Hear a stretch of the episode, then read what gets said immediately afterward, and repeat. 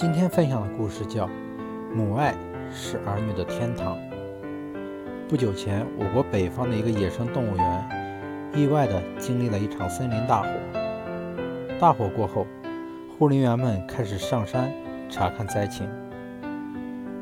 有位护林员在一棵大树下发现了一只被烧焦的大鸟，虽然它已经死了，但却像雕塑一般保持着一种。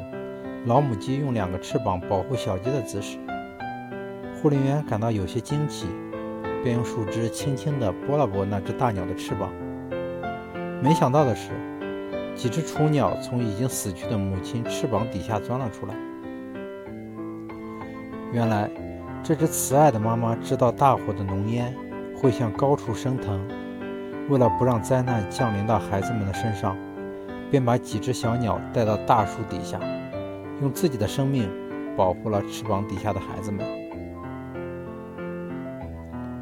母亲是儿女的上帝，母爱是儿女的天堂。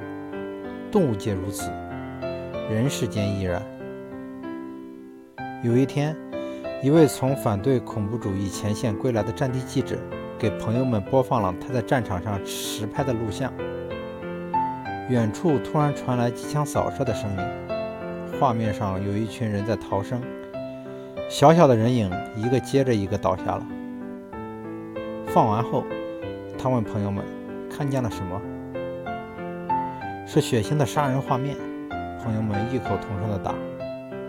他没有说话，没有解释，只是把片子倒了回去，又重新放了一遍，并指着其中的一个人影说：“你们看，在所有中弹倒下去的人中。”只有这个女人倒得特别慢，她不是向前倒下，而是慢慢的蹲下去。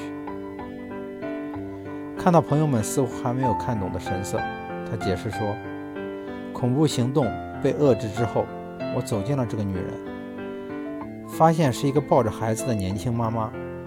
她在中弹临死之前，生怕摔伤了孩子，因此拼命地挣扎着，慢慢蹲下。”在整个世界上，只有母爱才是最无私、最深厚、最美丽的爱。